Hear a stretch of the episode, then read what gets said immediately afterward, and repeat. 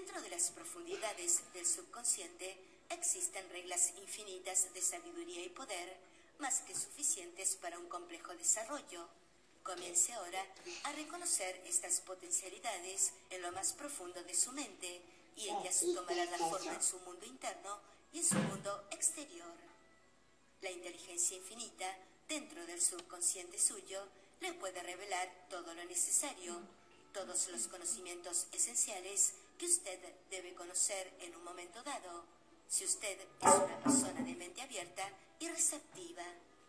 Usted puede recibir nuevos pensamientos e ideas, lo que le va a permitir producir en todos los campos con mayor eficacia. Más aún, la inteligencia infinita en su subconsciente puede impartirle bellísimas piezas del conocimiento de una naturaleza original. Puede revelarle y abrirle el camino hacia una acción perfecta y un lugar real en su vida. A través del conocimiento de su mente subconsciente, usted atraerá la compañía ideal como complemento de su vida emocional, así como también los socios o compañeros de trabajo. Encontrará el comprador para su casa, así como también proveerse de dinero necesario y de la tranquilidad financiera para llevar a cabo sus deseos más profundos. Nadie le impide descubrir este mundo interno de pensamientos, poder, luz, amor y belleza invisibles, muy poderosos. Dentro de su mente subconsciente hallará la solución para cada problema y la causa para cada efecto, debido al hecho de que usted puede entrar en posesión actual del poder necesario para progresar en la abundancia, la seguridad y el dominio. Yo he visto cómo el poder del subconsciente ha mejorado gentes en estado depresivo severo, haciendo de ellos personas fuertes, llenas de vitalidad, libres de inhibiciones, para ir al mundo de la experiencia, de la felicidad, de la salud y de la expresión de júbilo. Existe un misterioso poder que hace curaciones en el subconsciente y que también puede curar la mente llena de problemas y el corazón destrozado al abrir las puertas de la prisión de la mente y liberarlas. Necesidad de bases de trabajo. El progreso considerable en cualquier campo en el que nos envolvamos es imposible en la ausencia de un trabajo de base que es universal en su aplicación usted puede convertirse en una persona habilidosa cooperando con el poder de su mente subconsciente con la certeza de resultados proporcionales a sus conocimientos y principios para su aplicación, siempre que se trate de propósitos específicos definidos y metas concretas que desea obtener, sin vacilaciones. De lo contrario, nunca serán los resultados tan satisfactorios. Así como la química y la física tienen sus leyes, la mente del hombre y el subconsciente tienen las suyas. Si usted combina hidrógeno y oxígeno en las proporciones de dos átomos del primero y un átomo del segundo, el resultado será agua. Un átomo de oxígeno y un átomo de carbón pueden producir monóxido de carbono, un gas venenoso. Pero si usted añade otro átomo de oxígeno, producirá dióxido de carbono, un gas inocuo y lo mismo podríamos decir de una gran cantidad de compuestos químicos. Usted no debe pensar que los principios de la química, la física y las matemáticas difieren de los principios de su mente subconsciente. Consideramos estos principios. Entre comillas, el agua busca su nivel en cualquier parte. La materia se expande cuando se calienta. Esto también es una verdad en cualquier parte, en cualquier momento y bajo cualquier circunstancia. Usted puede calentar un pedazo de acero y se dilatará. Cualquiera que sea el lugar donde se le encuentre, ya sea en China, en Inglaterra o en la India. Esto es una verdad universal que la materia se expande cuando se calienta. También es una verdad universal que cualquier cosa que usted ponga en su subconsciente se expresa en el espacio como condición, experiencia y evento. Su creación es respondida debido a que la mente subconsciente es un principio y por principio considero a la manera de obrar de las cosas. Por ejemplo, el principio de la electricidad es que trabaja de un potencial más alto a un potencial más bajo. Usted no cambia el principio de la electricidad cuando la usa, pero cooperando con la naturaleza, usted puede producir cosas maravillosas y descubrimientos que la humanidad agradecerá de mil maneras. Su mente subconsciente trabaja de acuerdo con la ley de la fe. La fe de su mente es la ley del pensamiento.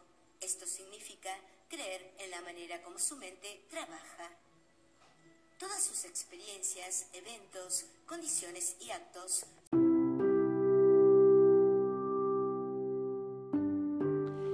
Bienvenidos a una lección más de un curso de milagros. Estamos en la lección 136.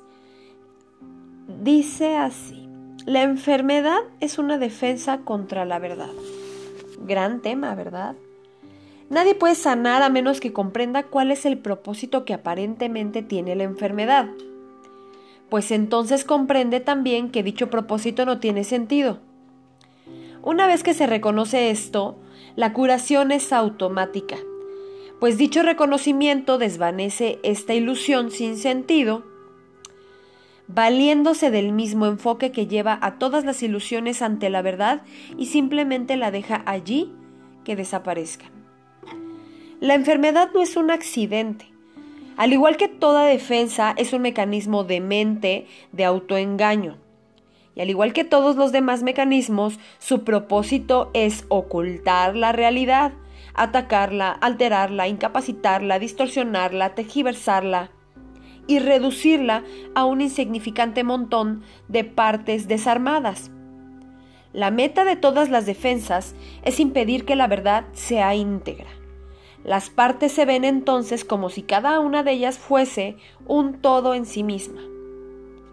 Las defensas no son involuntarias ni se forjan inconscientemente. Son como varitas mágicas secretas que utilizas cuando la verdad parece amenazar lo que prefieres creer. Parecen ser algo inconsciente debido únicamente a la rapidez con que deseas emplearlas. En ese segundo o fracción de segundo en que decides emplearlas, reconoces exactamente lo que te propones hacer y luego lo das por hecho. ¿Quién si no tú decide que existe una amenaza, que es necesario escapar o que erige una serie de defensas para contrarrestar la amenaza que ha juzgado real. Todo esto no puede hacerse de manera inconsciente, mas una vez que lo has hecho, tu plan requiere que te olvides de que fuiste tú quien lo hizo, de manera que parezca ser algo ajeno a tu propia intención, un acontecimiento que no guarda relación alguna con tu estado mental, un desenlace que produce un efecto real en ti y en vez de uno que tú mismo has causado. La rapidez con la que te olvidas del papel que desempeñas en la fabricación de tu realidad es lo que hace que las defensas no, no parezcan estar bajo tu control. Mas puedes recordar lo que has olvidado si estás dispuesto a considerar la decisión que se encuentra doblemente sellada en el olvido.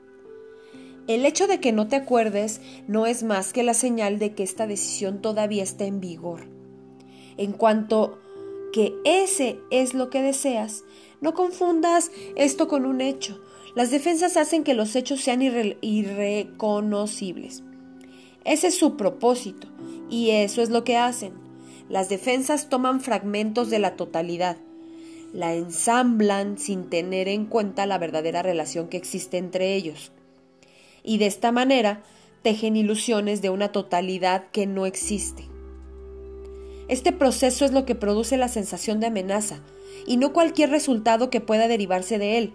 Cuando se arrancan partes de la totalidad y se consideran como algo separado o como un todo en sí mismas, se convierten en símbolos que representan un ataque contra la totalidad y al en efecto lograrlo. Esta no se puede volver a ver con la totalidad que es. Sin embargo, has olvidado que dichas partes solo representan tu decisión de lo que debe ser real, a fin que ocupe el lugar de lo que sí es real. La enfermedad es una decisión, no es algo que te suceda sin tú mismo haberlo pedido y que te debilita y te hace sufrir. Es una decisión que tú mismo tomas, un plan que trazas cuando por un instante la verdad alborea en tu mente, engañada y todo tu mundo parece dar tumbos y estar a punto de derrumbarse. Ahora enfermas para que la verdad se marche y deje de ser una amenaza para tus falsos castillos. ¿Por qué crees que la enfermedad puede escudarte de la verdad? Porque demuestra que el cuerpo no está separado de ti y que por lo tanto tú no puedes por menos que estar separado de la verdad. Experimentas dolor cuando el cuerpo lo experimenta y en ese dolor te vuelves uno con él.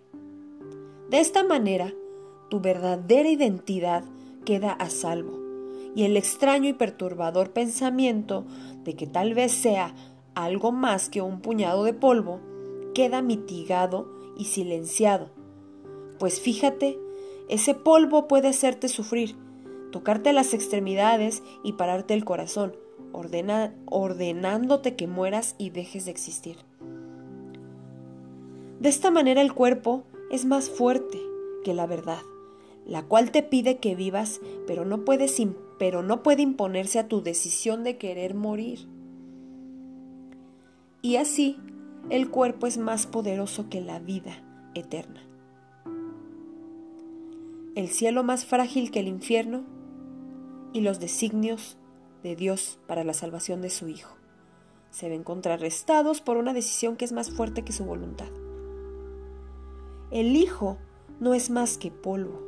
El Padre no está completo y el caos se sienta triunfante en su trono.